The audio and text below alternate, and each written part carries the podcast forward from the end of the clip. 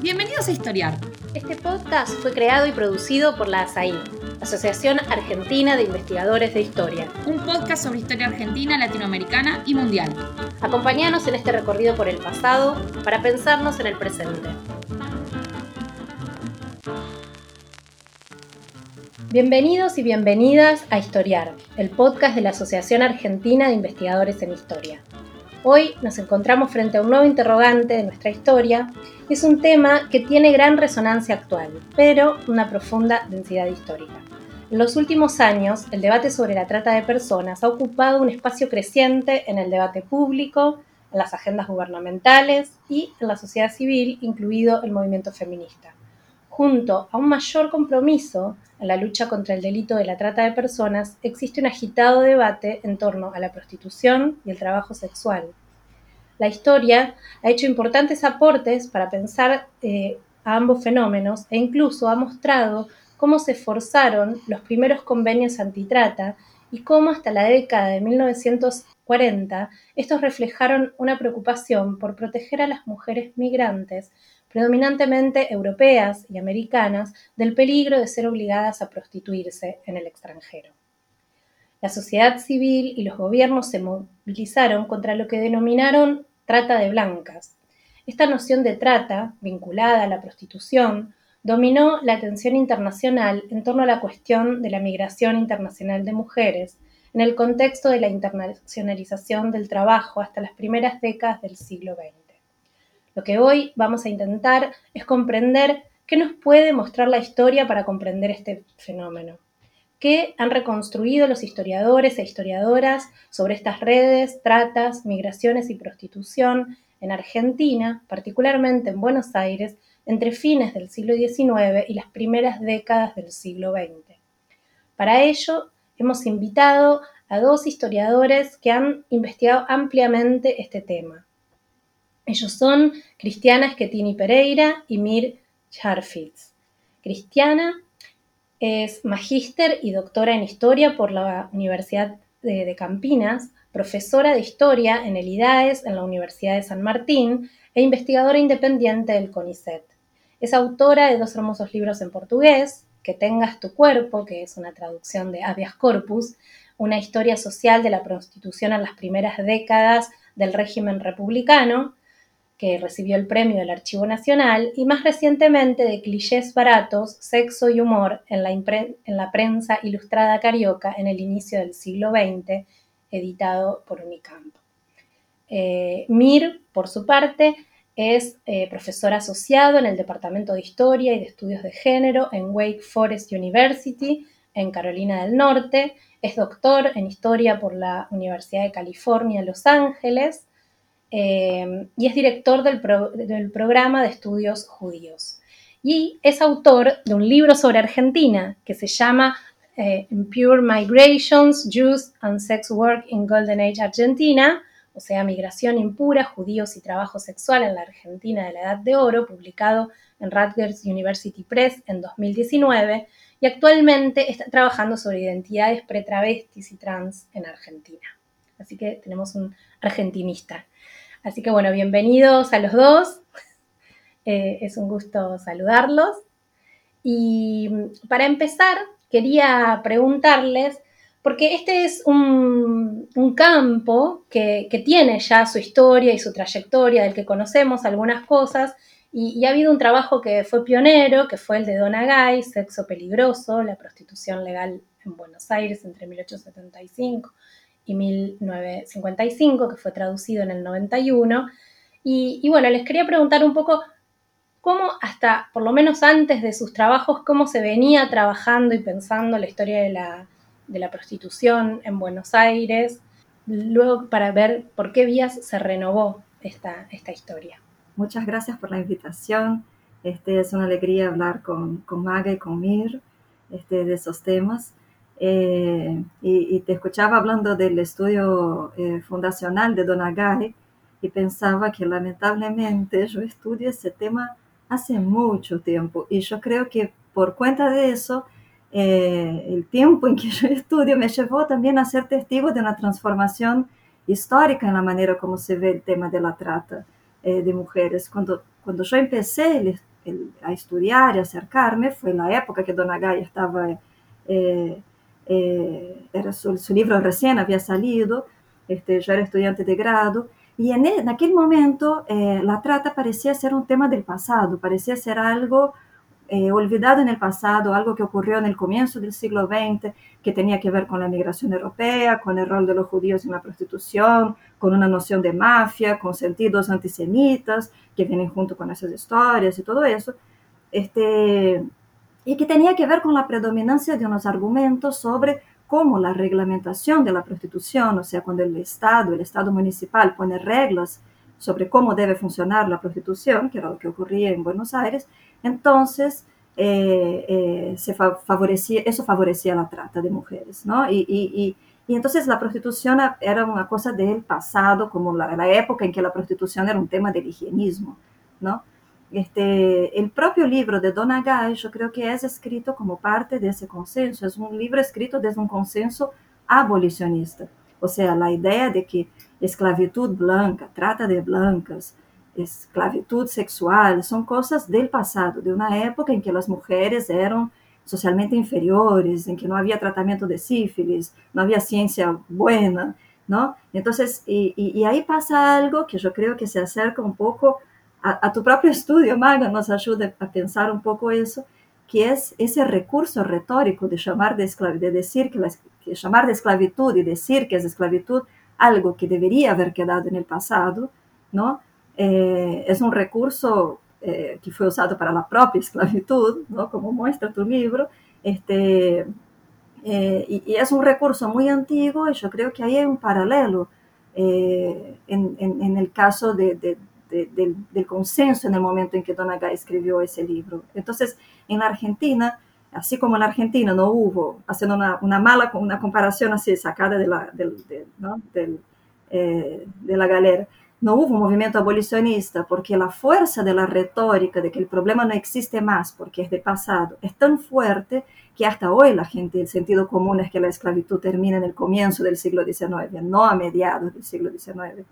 Este, y lo que yo quiero subrayar con esa comparación loca es eh, eh, que durante una buena parte del siglo XX esa era la idea predominante, de que la esclavitud de las mujeres y la trata era algo del pasado, que ahora vivimos en tiempos abolicionistas en términos de política sobre la prostitución, en la que el Estado ya no interviene para regular socialmente, para organizar la prostitución, sino para eh, punir la explotación de mujeres y penalizar el proxenetismo, como si eso fuera síntoma de un avance lineal, civilizatorio, progresivo de los tiempos, ¿no?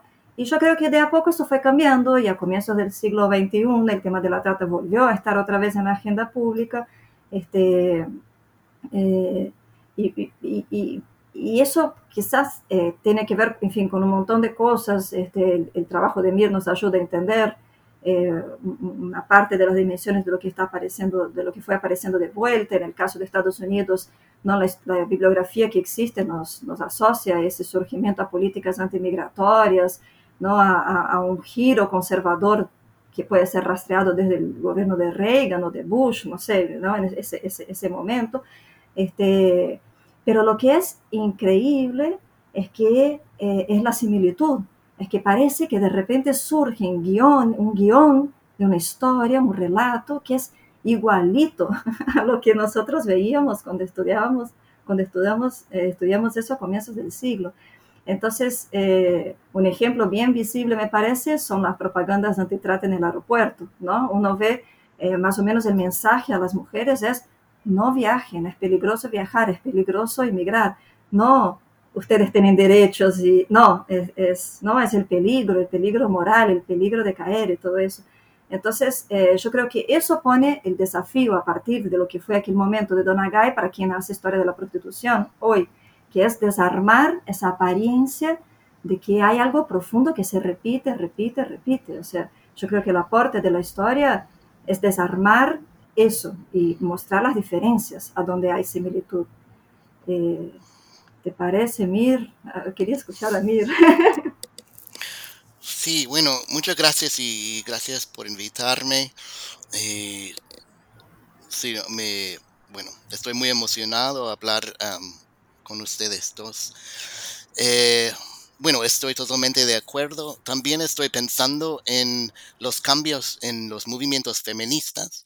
el trabajo de, de, de Donna Guy um, fue una obra de, historia social y una de las, preguntas central, centrales era qué tal con las mujeres de la clase obrera y que la reglamentación de la prostitución tenía tanto que ver con restringir la movilidad del, del, de mujeres de la clase obrera en general. Así que um, habían varias, um, varias formas distintas de reglamentación de la prostitución en Buenos Aires. Empezó en 1875 y era parte de, bueno, en, en, aquella época era legal en muchos países, ¿no? Viene del modelo de Francia que tenía que ver con, con la salud pública y la idea fue bueno, no tenemos cura por sífilis y gonorrea, todo eso, pero podemos um, poner pruebas y con, bueno, si, si alguien um, tiene prueba positiva, um, bueno, la vamos a, a, a, remover de los círculos de trabajo y ponerla en un lock, ¿cómo se dice en español? Como un, un sanatorio, donde no se puede trabajar quizás la cura, quizás no, um, pero tam tampoco en aquel momento no tenían, no tenían cura, tampoco tenían, um, bueno, pensaban que las mujeres podrían pasar sífilis y los hombres no. Así que era, bueno, tenía sus complicaciones y no usaban instrumentos eh, sanitarios. Y bueno, por eso muchas personas trabajando en el trabajo sexual eran trabajando afuera del sistema reglamentado, eh, estaban trabajando en un sistema clandestino, quizás 90%. Entonces es interesante, siempre hablamos del sistema legal, pero la mayoría también estaban tra trabajando afuera de eso. Y eso tenía que ver porque era, había tanto, eh, eh, control del Estado, eh, qué hora podría estar afuera, con cuál ropa, dónde podría poner un, un, una casa de prostitución, cuántas personas. Y siempre estaban cambiando las reglas, así que siempre hay que cambiar um, varias um, uh, partes del sistema del trabajo, por ejemplo, cuántas mujeres en una casa, o si podría tener una, eh, una mujer uh, con más que 40 años como para trabajar en la puerta. Así que siempre estaban cambiando la, las reglas. Y eso, um, sí, como Cristina dijo, también tiene que ver con un movimiento abolicionista que también era de afuera, de Europa, de los Estados Unidos, de, tratar de controlar um, trabajo sexual en los países que eran postcoloniales, porque también la idea era de controlar el sexo entre mujeres blancas y hombres de color, ¿no? Y yo hablo mucho de eso en, en, mi libro. Bueno, estaba hablando de los movimientos feministas. Los historiadores es que cambiamos, cambiamos nuestra forma de pensar en el pasado como cambia la política del día, ¿no? Así que, bueno, nosotros, por ejemplo, creo que pensamos mucho en el trabajo sexual. Eso viene de los movimientos de trabajadores sexuales. Y eso es simplemente por usar tales palabras, es decir, algo sobre la política. ¿no? Y, pero muchas personas que han escrito la historia de la prostitución vienen de otro punto de vista y están pensando más um, como de un, un una formación feminista que viene más de los años 70, que, eh, donde piensan que la prostitución realmente significa lo peor que podría pasar a una mujer, que realmente es símbolo del capitalismo patriarcal. Y de ahí viene ideas de trata, viene de eso, porque es la esclavitud y es, y es la idea que siempre tiene sus resonancias al pasado y no simplemente al pasado de prostitución, pero también la esclavitud africana, pero también um, tiene raíces muy racistas, porque también viene de la idea de que la trata de mujeres blancas es peor que la trata de hombres y mujeres negras. Viene de eso.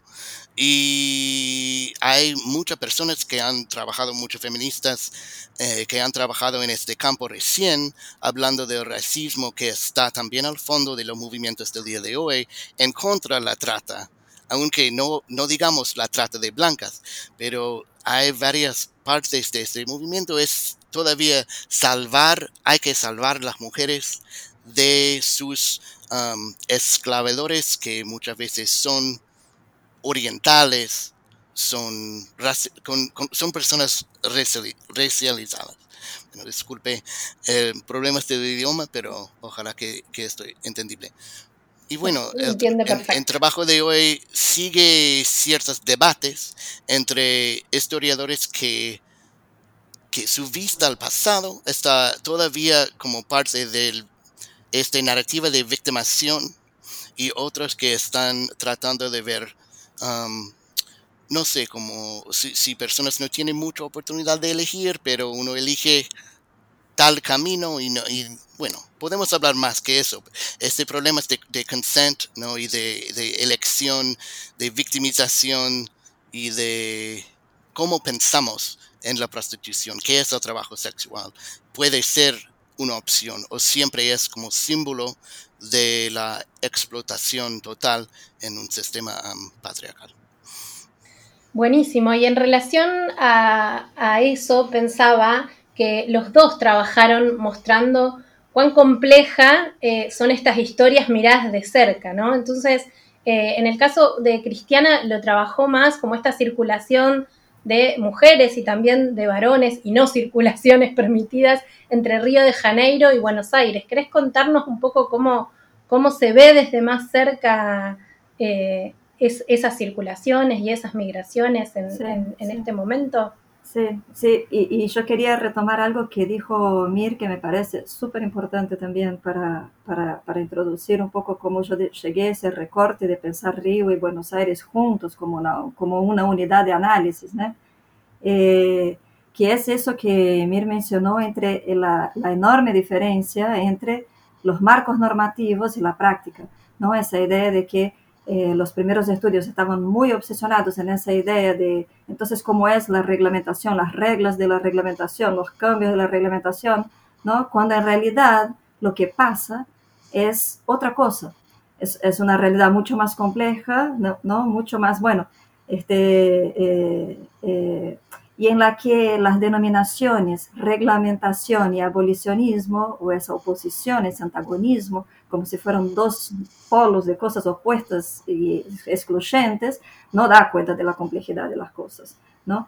Eh, eh, pero lo que me parece interesante es que el camino que, va, que, va, que fue haciendo Mira en su respuesta, eh, me parece que es el camino que apunta a la salida de, de, de la trampa de los historiadores. O sea, yo decía antes, es desafío de la historia desarmar la apariencia de que nada cambia, de que hay algo muy profundo que persiste, ¿no? La idea de la mafia judía, la idea, eh, la, oposición entre reglamentación y abolicionismo como si fuera esencialmente una misma cosa en 1870, en 1920, semana pasada, hoy, en el debate feminista de los 70, y no es. Entonces, ahí yo creo que, eh, que mira, abre la puerta como para eh, que entendamos, que empecemos a entender, y, yo creo que la, la, la, historia social, digamos, más reciente, o esa historia, por ejemplo, que hace Mir, que es una historia más migratoria de la participación judía en la prostitución, eh, es una historia que nos ayuda a entender que no hay tampoco una diferencia tan tajante entre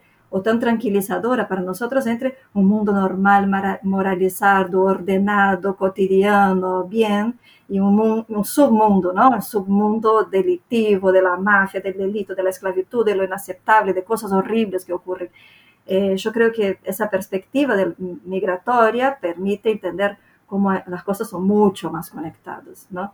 Eh, y fue un poco también en ese sentido, me gustaría que Mira hablara sobre, sobre, sobre cómo la perspectiva migratoria cambia la mirada sobre la Vidal, pero eh, tengo más ganas de escucharlo que, pero digo, eh, en mi caso, esa, esa, ese, ese, movimiento, que yo creo que es un movimiento que tiene que ver con descubrir algunas fuentes que no fueron tan trabajadas, pero tiene mucho más que ver con cambiar la pregunta sobre fuentes ya conocidas, ¿no? Eh, y, y, en mi caso, eh, me resultó muy productivo tratar Buenos Aires y Río como una única unidad. ¿Por qué? Porque me permite combinar un abordaje contrastante y a la vez eh, conectado. ¿no? Contrastante porque hay marcos normativos distintos entre Río y Buenos Aires. Río no reglamenta la prostitución, este, eh, pero enfrenta situaciones muy similares. Entonces, eh, tratar las dos cosas juntas me permite eh, identificar justamente a dónde hace agua esa en esa polarización tan tajante entre reglamentación de un lado y abolicionismo del otro. ¿no? Río formalmente es abolicionista, eh, Buenos Aires formalmente es reglamentarista, pero las policías se llevaban re bien, charlaban todo el tiempo, ¿no? Hacían como cosas que no están por ahí anotadas en ningún lugar o están anotados en pocos papeles, ¿no? Eh, y en las dos ciudades eh, estaba la idea de que, de que había como un peligro de la, de la prostitución extranjera, de los rufianes, los rufianes judíos, y, las historias circulaban y producían efectos sociales parecidos y distintos al mismo tiempo. Entonces, eh, eh, me parece que eso es interesante porque nos permite justamente identificar diferencias simultáneas y diferencias en el tiempo, ¿no? Y, me parece que eso es, es, este, eh, es crucial. pone de relieve, por ejemplo, la centralidad del accionar policial que queda un poco ¿no? bajo la alfombra cuando uno está hablando en términos de políticas de reglamentaristas o abolicionistas. ¿no? Y, muestra un poco cómo esas intervenciones policiales, estatales, eh, connivencias, negociaciones cotidianas y todo eso, no son derivación automática de un marco legal o de un marco normativo, ¿no? sino que son resultado de historias locales, formas de racialización distintas, como mencionaba Mir, incertidumbres políticas, históricas en cada momento, entre otras cosas. Entonces, para, esa es una primera parte que me parece útil tratar las dos cosas juntas. La otra es porque para las vidas de muchos hombres y de muchas mujeres especialmente, que es hacia donde iba mi pregunta original, eh, Río y Buenos Aires fue parte de sus vidas eh, integradamente, porque fueron y volvieron varias veces, ¿no? Y yo me quedaba pensando, una vez que saco del centro la pregunta sobre, eh, eh, sobre una supuesta autonomía o libertad, que es una pregunta que no tiene mucho arraigo histórico tampoco, porque al final de cuentas, ¿no? ¿Quién es libre? O, en fin, o, volver otra vez a la idea de que estamos nosotros en el fin de un desarrollo y nosotros es que somos los libres, ¿no? Y, y en fin, este, cuando saco eso del centro, me parece que, que se abren una serie de posibilidades de entender eh, la prostitución en perspectiva de trabajo, pero no en perspectiva de, eh, en, aquella perspectiva eh, que fue predominante en un primer momento sobre cómo se aíslan las mujeres, ¿no? Cómo, cómo, estigmatizar ciertas mujeres, separarlas de, de la clase obrera y todo eso, sino pensar en términos de arreglos laborales. ¿no? Pensar que lo que las mujeres que, que, fueron prostitutas en distintos momentos de sus vidas eh, produjeron dinero, o sea, realizaron un montón de cosas que no fue solo tener sexo por dinero por un tiempo específico, sino un continuum de muchas cosas. Esas cosas produjeron riquezas, generaron riquezas, ¿no? Y finalmente eso abre la posibilidad de entender eh, eh, eh, las relaciones que ellas establecieron con muchos tipos y distintos tipos de hombres, eh, como una discusión de, de, a dónde están las fronteras y cómo el dinero de ellas circula ¿no? por la sociedad. Y, con eso vuelvo al punto de Mir, que es eh, del libro de Mir para mí, que es un punto muy valioso, que es pensar la prostitución integradamente con otros problemas de la época. En ese caso, con el, en el caso de Mir, con, con la cuestión de la inmigración con prácticas migratorias. ¿Y podés darnos, como así, aunque sea brevemente, algún ejemplo de, estas mujeres que están circulando entre Río y Buenos Aires? ¿Qué tipo de, ¿En qué tipo de personas tenemos que pensar? ¿Qué, es lo que está pasando ahí en esa frontera, digamos? Yo creo que hay una tendencia, yo tengo una hipótesis que estoy intentando terminar por última vez de formularla y, terminar con eso, este, que tiene que ver con eh, un, primer movimiento que son mujeres que, se, que viajan de Buenos Aires a Río, de Río a Buenos Aires, eh, como forma de solucionar conflictos de pareja, ¿no?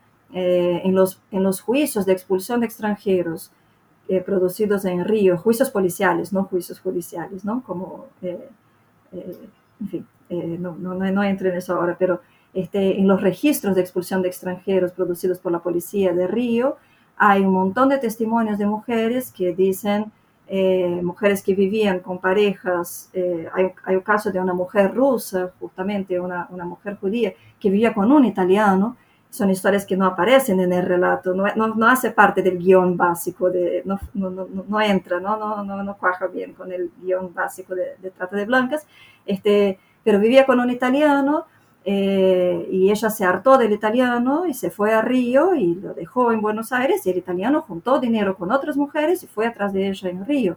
Entonces ella eh, va y le da dinero y lo manda de vuelta este, a Buenos Aires y dice a la policía, estoy harta.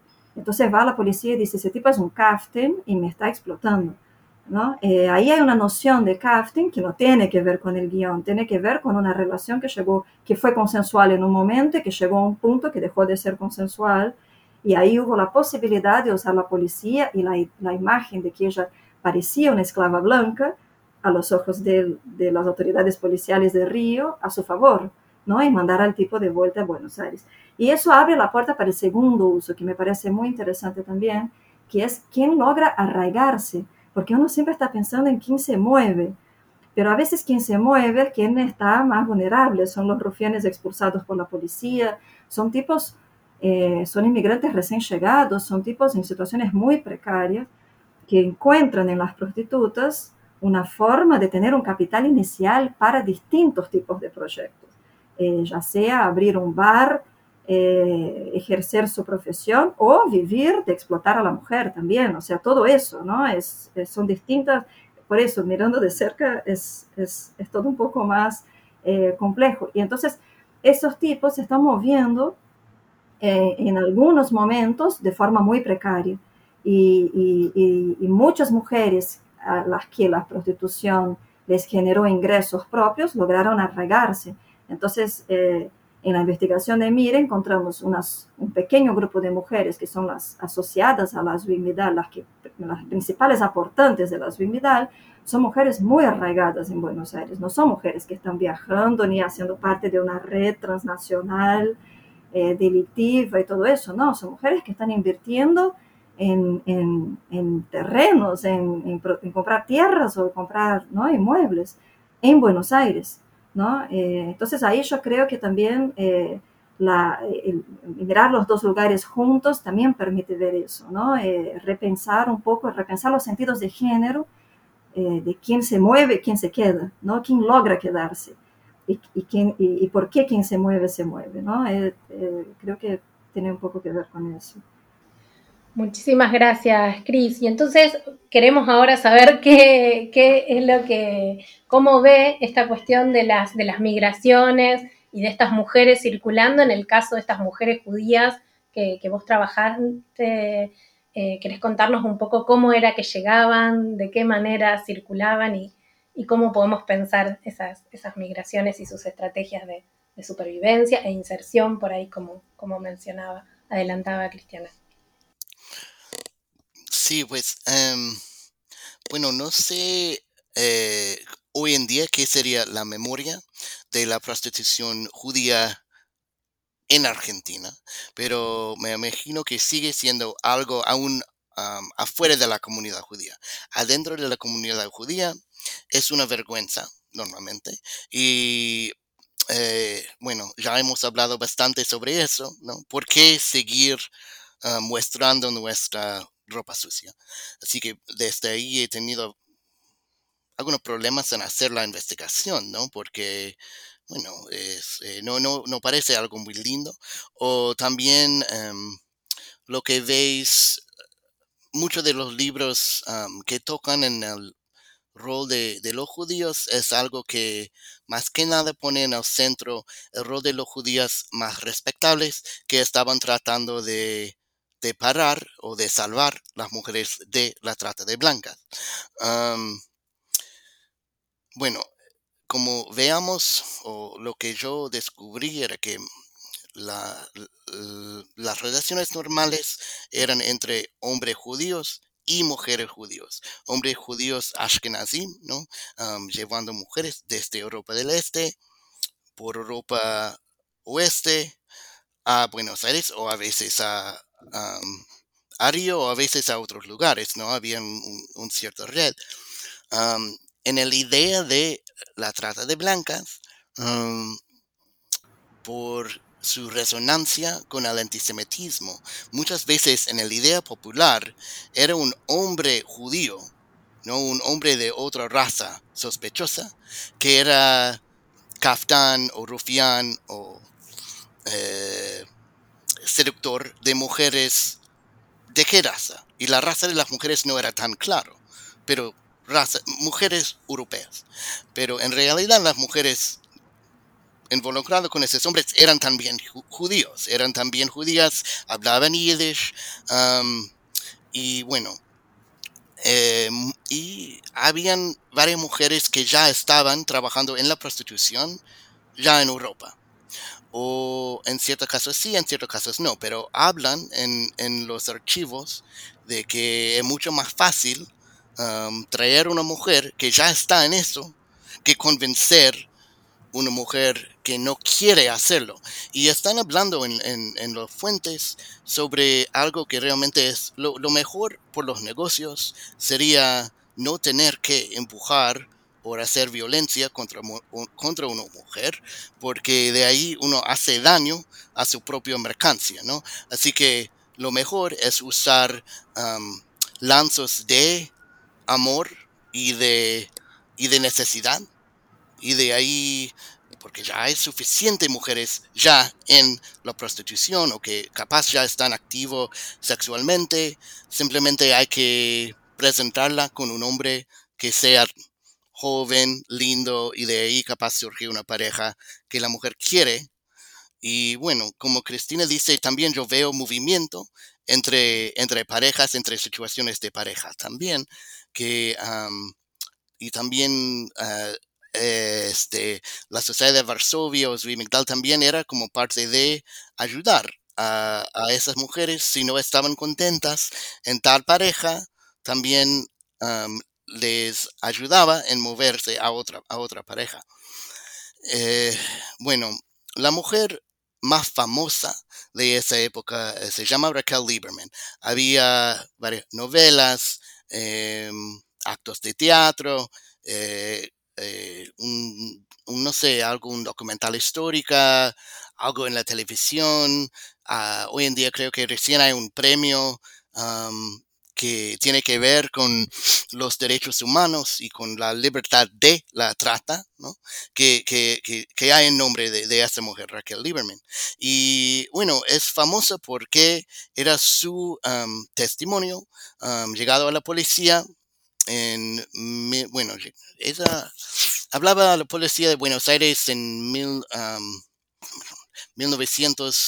1920, no recuerdo si era 28 o 29, cuando fue por la primera vez al, al jefe policial acá en, en, en parte central y, judía de, de, Buenos Aires. pero era su testimonio que llegó al, al fin un caso contra la Sociedad Varsovia en el año 2030. perdón, 90, 19, 30. Los números son difíciles. Es de por una Perfecto, 1930. Eso, en 30. Este, y de ahí se cayó eh, la Sociedad Varsovia que os Entonces, ella era la heroína de este caso. Y su historia, bueno, ¿cuál fue su historia? como, como dice Cristiana, era, ella tenía, hay varias narrativas sobre ella y se puede leer una narrativa donde ella fue la víctima, ella empezó en la prostitución, no es exactamente claro en cómo, pero empezó y después se le dejó y abrió su propio em, tienda de objetos de, arte o de antigüedades en el centro de, de, Once. Y entró un hombre y empezaron a charlar y bueno, se casaron y después del casamiento se dio cuenta que ese hombre era miembro del Migdal y él em, la empujó a entrar a la prostitución otra vez y de ahí se fue a la policía a denunciarlo. Bueno, desde mi investigación he encontrado varias otras mm, posibilidades de esa narrativa. Por ejemplo, ella ya estaba en la prostitución y entró porque, bueno, había varias personas, problemas con su matrimonio, con su matrimonio original y también, eh, no sé, no lo veo tan cierto que era un truco con ese, ese hombre que entró en su, e, e, e, en su negocio. Eh, y también hay evidencia que ella se fue primero al presidente de Zvimigdal para decir, no estoy contenta con, em, con mi marido porque él y sus amigos me robaron de tales joyas y tal dinero. Por favor, que me, resuelve este problema. Y el presidente no lo resolvaba. Así que es un caso muy parecido a este cristiano. Y, pero desde ahí ella fue y lo denunció y dijo, bueno, son todos kaftanes, pero ella empezó al principio a usar el mismo sistema judicial del Zvimigdal y cuando no recibió lo que quisiera, se fue a la policía. Y no era común que la policía ni las organizaciones que estaban trabajando en contra de la trata de blancas, no era normal realmente salvar a mujeres. No pasaba. ¿Y por qué? Bueno, por un lado, podría ser porque tenían demasiado miedo por denunciar o que los, redes, que los redes eran demasiado poderosos. Y, bueno, capaz que hay sentido y que a veces pasó eso, pero también muchas veces que no quisiera la otra opción. Otras opciones, bueno, ¿qué? Voy a trabajar en una fábrica por tanto dinero. No. O sea, las libertades que esta vida me permite, les quiero. Bueno, ok. ¿Dónde estamos? Ah, también los de lo, yo escribo también de la idea de casamiento como forma de movilidad, porque yo también estoy hablando de la movilidad desde Europa a Buenos Aires y, y sí, escribo sobre el casamiento judía como un herramienta de movilidad porque era algo que era, ah, estaba fuera de ley civil. Así que sí fuera, y, había muchos narrativos en la, en la literatura yiddish, pero también en la prensa yiddish y también otras narrativas sobre la trata de blancas, que se usaba el casamiento como herramienta de...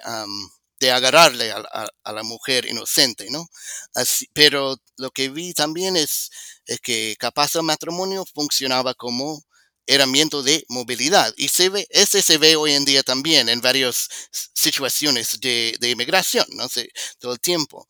Y, bueno, y también hablo de, de formas de pareja, como ya dije, como si eran arreglamentos de amor o de negocio, nunca es claro, pero que había varias formas de relación, que no eran simplemente de propulsión o de porque se ve movimiento adentro, ¿no? Que es, y de ahí se nota cierta, cierta, ciertas elecciones, que por lo menos se ve a veces. No quiero decir que nunca había violencia, eh, eso no, no quiero decir, pero también lo que ya dije que es interesante cómo hablan los mismos hombres rufianos sobre que, que la violencia no era buen plan de negocio. Eh, eh, me parece interesante eh, ubicar o cuestionar o, mirar de vuelta ¿no? la historia de Raquel Lieberman más de cerca, porque ella se volvió como un símbolo, ¿no? como Mir decía, una, su rostro está en distintas iniciativas contra la trata de mujeres y, justamente en algunas, algunas situaciones que, que tienden a construir una identificación entre la trata en la actualidad y ese pasado. ¿No? Y, como si fueran algo lineal o como si los sentidos no hubiesen cambiado, ¿no?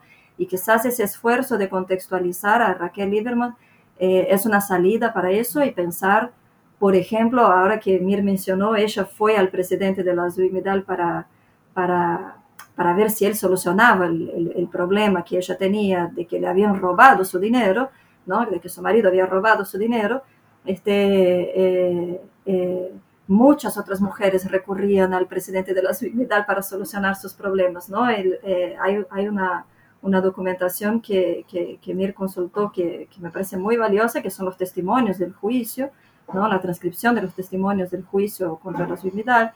Y muchas mujeres dicen, eh, eh, había varias pequeñas cosas que ellas iban y exigían y, y, y, con mucha, con mucha eh, no sé si existe esa palabra, con mucha altivez, con mucha, eh, no, no, bajando la cabeza, sino no, no muertas de miedo, no paralizadas, sino sabiendo más o menos con quién tenían que hablar para lograr algunas cosas, ¿no? Y que el dinero que ellos aportaban a la ciudad era un dinero que era usado aparentemente, hasta donde yo entiendo, para construir eh, eh, tumbas y poner cosas muy de homenaje a sus parejas en el cementerio, ¿no? Entonces quería aprovechar eso para preguntar a, a, a Mir eh, cómo esas evidencias que él fue construyendo sobre cómo la Zuimidal tenía una función de, eh, de, de, mutualidad, de asociación de ayuda mutua, como, como, tantas otras asociaciones étnicas en el periodo, cómo eso cambia también nuestra manera de ver eh, ¿no? el sentido de la Zuimidal, porque yo veo que hay, como hay trabajos en Brasil sobre asociaciones similares que existieron en Santos, en Río, eh, ¿no? Hay, asociaciones en Nueva York que también tenían la misma función, pero la Zuimedal quedó eh, con, una fecha más, más maldita ¿no? Que, que, las otras, porque se volvió como el símbolo ¿no? de la trata de, mujeres. Entonces, eh, nada, quería escuchar un poco sobre, sobre eso, sobre cuán, eh, cómo, eso cambia, cómo eso puede cambiar nuestra manera de entender lo que estaba en cuestión para esas personas en el pasado. ¿no?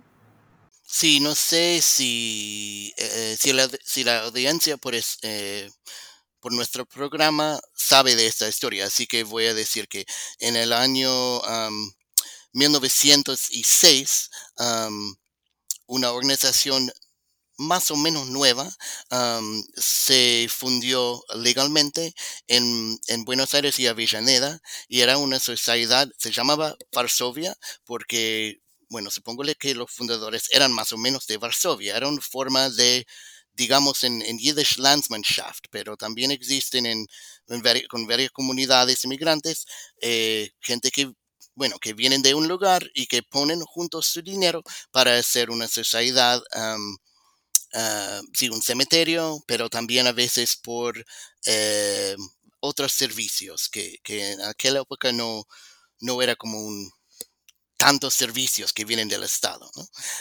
Y, y, ese grupo se formó um, por, bueno, quisieran tener un cementerio judío. Había había cementerio judío, pero esa gente no quisieron um, que se juntaban por eternidad con esa gente que se llamaron Temeim. Era su palabra en hebreo y yiddish por gente impuro, ritualmente impuros. Y se usaba en esta palabra Temeim por lanzar un tipo de boicot de esa gente involucrado con, um, este, con el trabajo sexual. Y de ahí no se, no se permitieron usar su cementerio judío y de ahí se eh, y, por eso se juntaban es uh, un grupo de Temeim, un grupo de impuros, se juntaban con um, otros judíos que no eran de Europa del Oeste, pero eran uh, sefardim, mizrahim, y no tenían tantas personas ni tanto dinero, y de ahí, y, bueno, se, se, se establecieron juntos un cementerio era un lado sefardí y otro lado de los de, del Vimegdan, de la, de la sociedad de Varsovia. Y sí, era, bueno, hoy en día, eh, bueno, no se permitieron mantenerlo bien, eh, y no, no se ve bien hoy en día, pero tiene, bueno, era, los tumbos eran muy del estilo grande, pero también um, ritualmente judío, con palabras en hebreo, y también símbolos judíos, um, muchos símbolos judíos. Estaban diciendo, nosotros somos judíos y la otra comunidad judía, bueno, nos puede echar, pero vamos a seguir luchando por nuestra propia identidad judía. Se formaban también sus propias uh, sinagogas. yo encontré fotos donde, bueno, era, bueno, no se puede decir, claro que había rituales de tal estilo, ¿no? Pero eran, se veía en, eh, eh, en, en, sus, en, sus, en su propio archivo notas sobre libros de rezar, este, y se ve como estructura de, de, la, de, la, Biblia, donde se pone la Biblia judía, se llama la, la Torah, durante un, un, servicio ritual. Así que varios rastros ¿no? de, de su vida judía y también su intención de identificarles al público como judíos. Y bueno, también yo, este, bueno, tengo un argumento sobre que cómo esta gente estaban siempre hablando sobre su trabajo como cualquier trabajo. Somos hombres de negocio como cualquier hombre de negocio, ¿no? Y bueno, también puede ser que ese es como un, no sé, el Godfather donde dicen, sí, somos hombres de negocio, no tenemos nada que ver con violencia o cualquier cosa. Pero también puede ser que realmente estaban pensando en sus negocios sobre, bueno, eran involucrados también a veces en otros negocios, en el transporte de seda, ¿no? E, este, por algunas personas eran parte de varios negocios, de varias redes de negocio.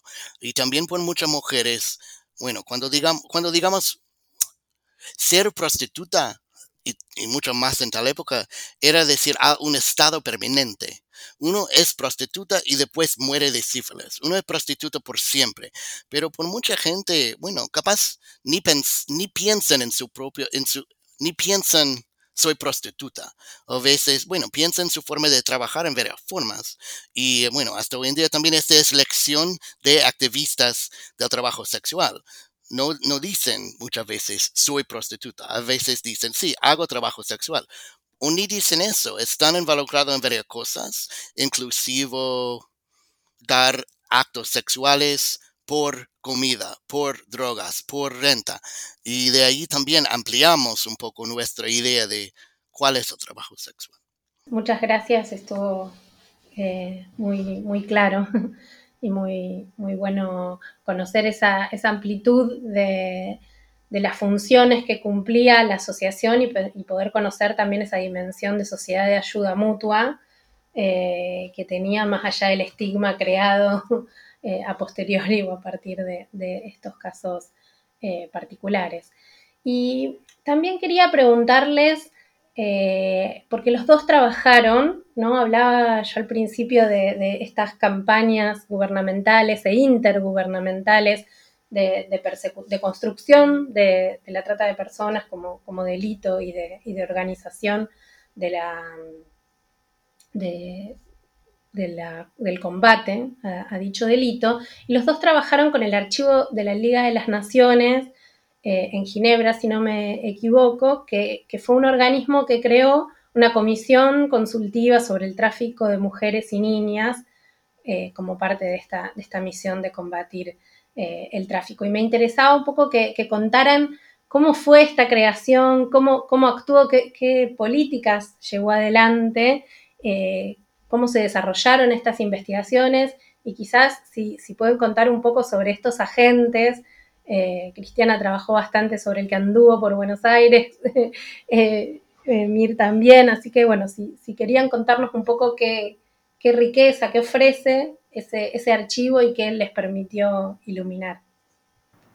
Sí, bueno, un poco la historia que Mir mencionaba antes, eso de que esa preferencia de los, eh, de los rufianes por mujeres que ya tenían una experiencia en la prostitución previa, todo eso, es parte justamente eh, de algunos diálogos entre eh, los informantes de Buenos Aires y los, los, ¿no? los representantes de ese, de ese grupo que fue elegido por esa, por esa comisión de combate a la trata en la Liga de las Naciones para descubrir la verdad verdadera de la trata, ¿no? Eh, les dieron esa misión. viajen por todo el mundo, ¿no? Viajaron por, por los circuitos migratorios para, para, todos lados en realidad, ¿no? Vinieron hasta América del Sur, pero también fueron hasta Constantinopla y fueron al norte de África. Eh, eh, y entonces hicieron un súper informe y eh, para la alegría de los historiadores, porque entonces ahí hay, y, una de las cosas interesantes para alguien que hace historia social es que hasta ese momento había habido algunas pequeñas iniciativas de entender cuál era la dimensión de la internacionalización de la prostitución en el mundo, pero eran iniciativas muy pegadas a lo que decían los gobiernos, a las respuestas oficiales o a las organizaciones para justamente rescatar o proteger las mujeres ¿no? Eh, en situaciones migratorias. Eh, pero esa iniciativa, la de, mil, de comienzo de los años 20, que resultó en ese informe publicado en 1927, eh, aparente, eh, tenía ese, esa autoridad de, haber, de, de, de, que los investigadores vieron con sus propios ojos. Ellos fueron ¿no? a las ciudades, anduvieron por las zonas de prostitución y hablaron con las personas. Entonces ahí está la transcripción de esos diálogos. Y eso es, eh, es eufórico, no sé para, para mí cómo fue, pero yo cuando vi eso dije, ay no, mira, todo lo que yo quería saber, acá está.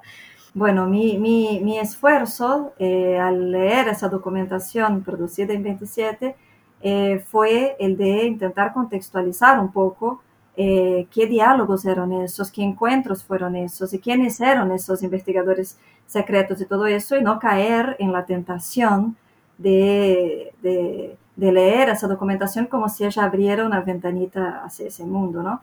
Entonces, eh, haciendo un poco esa lectura de, contextualizar, me parece que, que lo interesante eh, no es tanto que ella compruebe que había trata, así fue leído, así intentó ser leído en, contemporáneamente, este, en el posguerra, eh, tampoco que había una que hubiese una predominancia judía en la trata. Yo creo que hay distintos trabajos que ya mostraron que la predominancia judía era resultado de la propia característica del equipo que, que realizó la investigación, que solo hablaban yiddish y no hablaban castellano, no hablaban portugués, no hablaban nada, se, se encontraron con quien hablaba inglés y yiddish, básicamente, ¿no? Eh, entonces hay un sesgo ahí muy, muy notorio, ¿no? Eh, pero sí lo que me parece muy valioso es que muestra cómo los relatos sobre la trata fueron resultado de esas interacciones, de, de, de, de eh, de, interacciones entre varones y entre mujeres que se desplazaron muy rápidamente por distancias muy grandes y que esas interacciones llenas de antecedentes, de historias propias y de expectativas puestas en juego en esos encuentros, produjeron sentidos compartidos. Entonces, los diálogos, por ejemplo, entre rufianes judíos de Buenos Aires y los investigadores, o los diálogos entre los investigadores y las prostitutas de Constantinopla, que les preguntaban a ellos cómo es la América del Sur, está bueno trabajar allá, ¿no? Llévenme con, con ustedes, básicamente, porque imagínate lo que era Constantinopla en el post-Primera Guerra, ¿no? Eh, ese tipo de diálogo pu pueden ser leídos como grandes malentendidos, ¿no? En, en, que cada uno viene con una carga y le da sentidos a las mismas palabras totalmente dispares, pero son malentendidos que producen eh, efectos sociales. Por ejemplo, la reificación de la América del Sur como región buena para la trata ¿no? Es resultado de estos encuentros. No necesariamente es la, la eh, ¿no? la descripción lineal de, de, de esa historia. Entonces, eh, me parece que la Liga de las Naciones tiene esa característica. Y la otra cosa rápido que digo es que una cosa interesante es pensar también que la documentación de la Liga de las Naciones no es solo esa, ¿no? Hay una otra investigación después en los años 30 sobre otras partes del mundo que también estaban involucrados en trata y que, la, y, que, y que esas investigaciones van llevando cada vez más la discusión a formas de contratos laborales eh, más o menos aceptables. Entonces, eh, hay un movimiento, hay un contexto también más amplio de la propia Liga de las Naciones, ¿no? Sobre, sobre qué es lo que se discute. Pero bueno, ese es asunto quizás para otro podcast. Súper interesante, tal cual, nos quedamos con ganas. y Mir, eh, ¿cuál, ¿cuál, es tu reflexión sobre, sobre esta? Repositorio. Sí, no, bueno, ya muy bien dicho.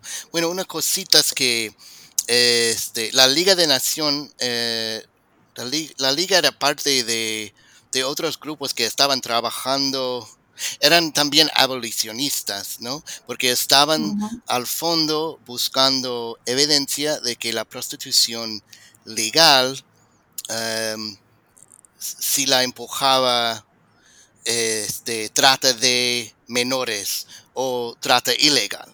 Así, eso fue ¿no? El, el, idea al fondo. También eh, yo hice unos mapas en mi libro sobre dónde fueron y no fueron en sus algunos años de investigación en los años 20. Y bueno, mi, mi, forma de leer es que estaban también realmente interesados en ciertas formas de inmigración, de migración, de movimiento en ciertos lugares y no en otros no. Por ejemplo, no, no fueran a, a Chicago. Eh, Chicago era un lugar con un bueno, un, nivel muy alto de prostitución. No fueron a Chicago, pero sí fueron a, lugares donde habían dos ciudades uh, lado a lado, a, dos lados a varias fronteras. ¿no? Así que era realmente, desde mi punto de vista, algo también sobre la inmigración. Y bueno, también con sus propios eh, influencias en como cualquier fuente, ¿no? Pero nunca, nunca se puede ver una ventana clarita al pasado. Pero sí, uno, uno quiere tanto saber qué pensaban estos hombres, estas mujeres, que es un, bueno, es un, pero se le es súper obvio que, eh, bueno, por ejemplo, este, Kinsey era un machista y que no nunca estaba escuchando realmente a mujeres, tenía, estaba juzgando más que nada a, las mujeres ¿no?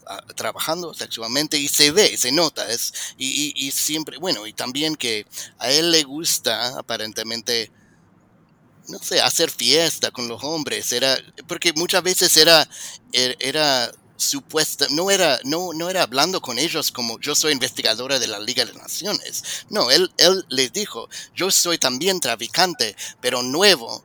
Por favor, ayúdame ¿no? En traer una chica o traerla a tal lado.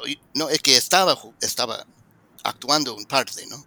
Y era claro que eh, a él, no sé, hay, hay cierta forma de que su, su, personalidad también se ve un poco por, por, por los fuentes. Y sí, de, de realmente escuchar a las voces de las mujeres sigue siendo difícil sigue siendo difícil.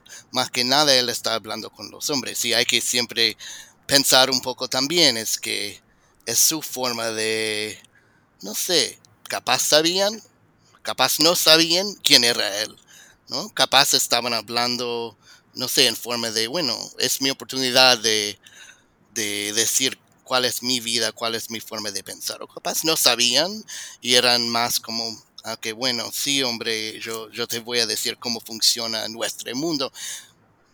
¿Era como funcionaba? No sabemos realmente, pero... Sí, y no, no nos va a dar el eh, tiempo, eh. pero la verdad que... Dale, no, Cristiana, querías agregar algo. No, eso, que resumiendo, eh, ellos eran norteamericanos, eran judíos, eran abolicionistas convencidos, eran, eran prohibicionistas, eran antiprostitución convencidos, ¿no? Eh, y se hacían pasar por proxenetas para hablar con otros rufianes. Este, y no queda claro tampoco si Paul Quince siempre mencionaba como que eh, con las mujeres se hacía pasar por, cliente a veces y no queda claro si él era un cliente o no. Eh, eso también es una cuestión, sí. sí, la postura etnográfica de ellos, digamos que es... Deja mucho que desear. Es, pero es muy interesante porque eso también es muy, todo eso es muy, muy revelador, ¿no? Y, por ejemplo, de por qué nunca fueron a Chicago, ¿no? O sea...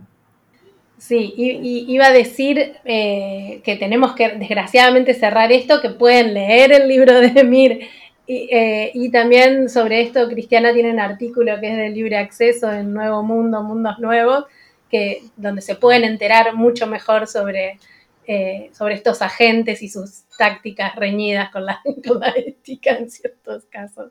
Eh, y para cerrar nomás brevemente, decirles, pedirles una reflexión de, un minuto a cada uno sobre, sobre esta, ligado a esto que veníamos hablando, ¿no? Que, que todos estos registros historiográficos en general son estereotipados, son producidos por varones, por los otros, ¿Y en qué lugares piensan ustedes que, se puede llegar a, la perspectiva de estas mujeres eh, trabajando en la prostitución?